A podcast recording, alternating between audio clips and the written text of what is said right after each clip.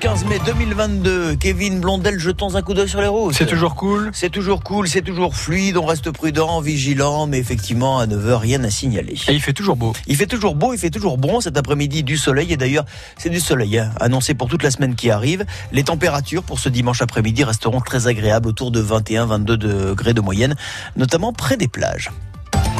Vous avez la tête aux législatives ou pas du tout? En tout cas, les candidats font tout pour vous convaincre à moins d'un mois du premier tour. Tracte sur le pare-brise de la voiture, rencontres sur les marchés, grands rassemblements aussi, comme celui autour d'Eric Ciotti hier sur le port de Nice. Un millier de soutiens rassemblés pour lancer sa campagne, lui qui vise un second mandat dans la première circonscription, celle du centre-ville niçois et de ce port donc.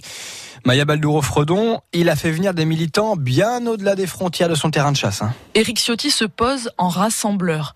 Autour de lui, sur l'estrade et dans la foule, de très nombreux élus, les républicains, qu'il prend soin de saluer un par un. Certains ont même fait la route depuis le Var. Il fédère, confie un militant venu voir Éric, que je connais bien. Nous, on aime ses valeurs. Ça, ce sont les mots d'électeurs de sa circonscription. Et la valeur qui revient le plus souvent, c'est la fidélité, thème dont s'empare Éric Ciotti.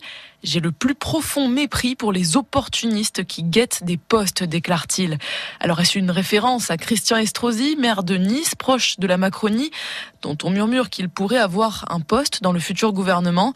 En tout cas, Éric Ciotti porte quelques coups, mais toutes ses forces, il les garde pour son seul véritable adversaire, Jean-Luc Mélenchon, hué par la foule.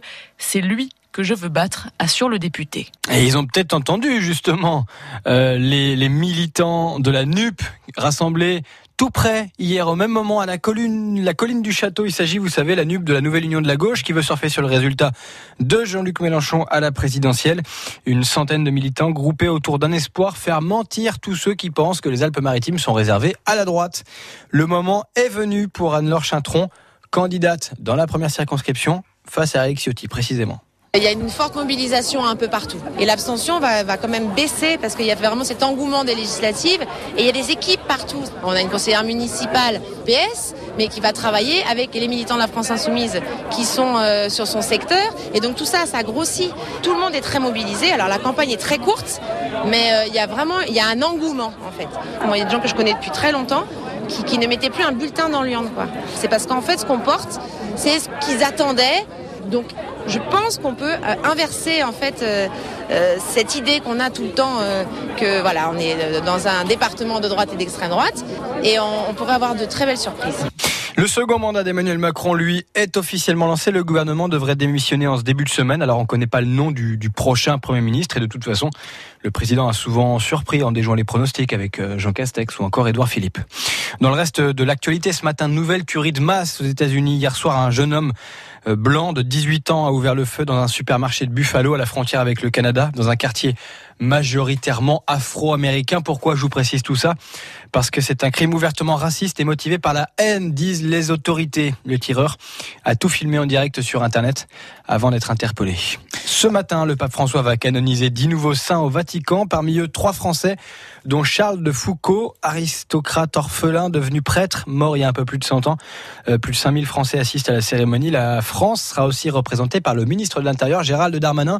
Cérémonie dans une heure et demie maintenant.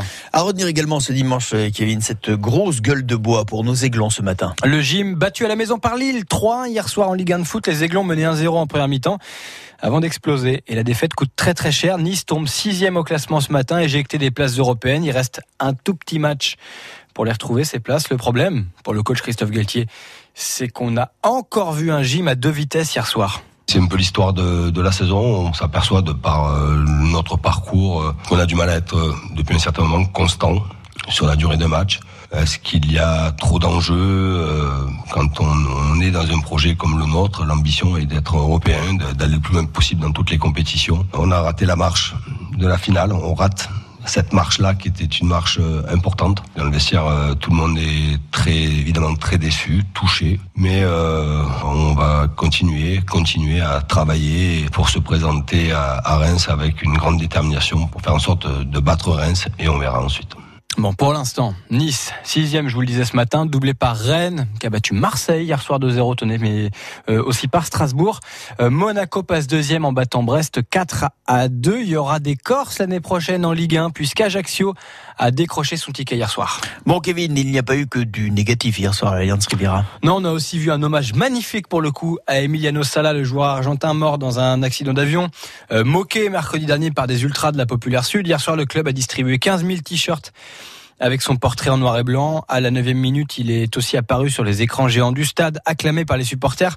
Neuf comme le numéro de maillot qu'il portait. On y revient sur francebleu.fr.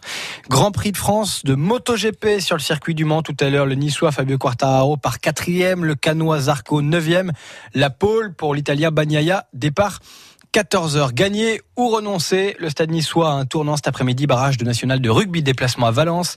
Dans la Drôme à 15h, le vainqueur filera en, demi-finale.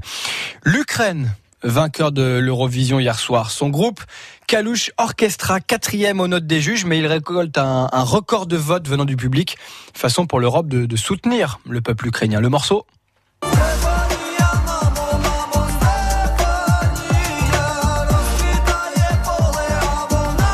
Ukrainiens de Kalouche Orchestra. Vous avez vu, je vous ai pas encore parlé des Français. Mmh. J'ai pas trop envie parce que nos Bretons euh, d'Alvan bah, et Aez, parce que c'est peut-être la dernière fois, donc euh, allez-y. Alvan et Aez, ils ont terminé avant dernier. Leur mélange d'électropop et de folklore breton a, semble-t-il, laissé l'Europe, comment dire, un peu sceptique. Autre compétition à enjeu ce dimanche, c'est le championnat du monde de petit farci dans le Vieux-Nice. Où là, c'est vital. Il y a de l'enjeu. France Bleu Azur euh, y sera dans moins d'une heure maintenant. 20 concurrents vont tenter de séduire le jury composé notamment de chefs étoilés. C'est rue de la Tour.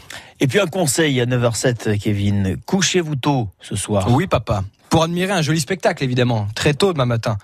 Une éclipse totale de lune, elle va devenir toute orangée, toute cuivrée, et euh, vous devriez bien l'admirer depuis notre côte d'Azur avec la météo, on va en parler dans un instant. Bon, Julie Munch, va quand même falloir être courageux, effectivement. Mettez votre réveil à 4h30 et regardez en direction du sud-ouest. Levé de rideau en pleine nuit avec d'abord une lune couleur anthracite un peu terne avant le clou du spectacle prévu vers 5h30. La lune deviendra alors rougeoyante. On l'appelle d'ailleurs aussi la lune de sang. Si vous êtes attentif, vous pourrez remarquer que le ciel entourant le satellite de la Terre apparaîtra beaucoup plus sombre. Les étoiles situées à proximité seront donc plus visibles. Si vous habitez dans l'arrière-pays, loin de la pollution lumineuse, vous pourrez même apercevoir la lueur de la Voie lactée. Par contre, si vous habitez sur la côte, essayez de vous mettre en hauteur avec une vue sur l'horizon si possible, parce que cette lune devrait être basse et que si vous avez un immeuble pas loin de chez vous, vous risquez de la louper. Et bien sûr, il y a une autre inconnue, la météo. Croisez les doigts pour que le ciel ne soit pas voilé. Bon, on revient avec vous, euh, Julie, sur euh, tout ça sur francebleu.fr pour pas rater l'horaire. Surtout, vous se rêvez évidemment, Thierry, j'en doute pas. Bien Et sûr. puis euh, Nice à vélo vous propose de partager le café ce matin, là en ce moment au marché de Libération, avant une rando vélo dans les rues Nice. Objectif aller à la rencontre des passants et donner envie au, au plus de monde possible de se déplacer en biclou.